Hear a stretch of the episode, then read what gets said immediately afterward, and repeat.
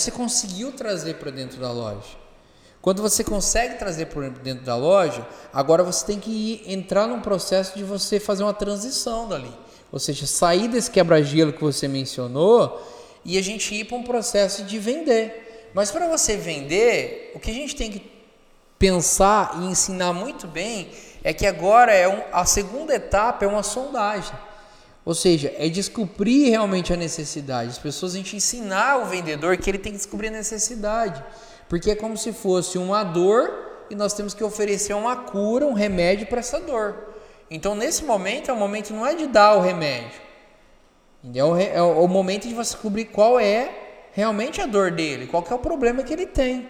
Então a gente ensinar como descobrir a necessidade do cliente. Acho que é muito importante. É fazer o diagnóstico ali para tentar identificar o para identificar realmente aquele que o cliente precisa. Bacana. Então nós vamos trabalhar o que? A abordagem disso, ou seja, do cliente, depois indo para um processo de transição, como fazer essa transição de sair desse quebra-gelo e ir para descobrir a dor, essa sondagem, e depois nesse momento saber identificar daí a questão, olha como que já liga a importância do planejamento. Se a pessoa estiver preparada e fez o planejamento e realmente lá no treinamento, na parte inicial que a gente ensinou, o que, que é produto, benefício de produto, aqui ela já vai conseguir entender os benefícios e saber que benefício soluciona essa dor.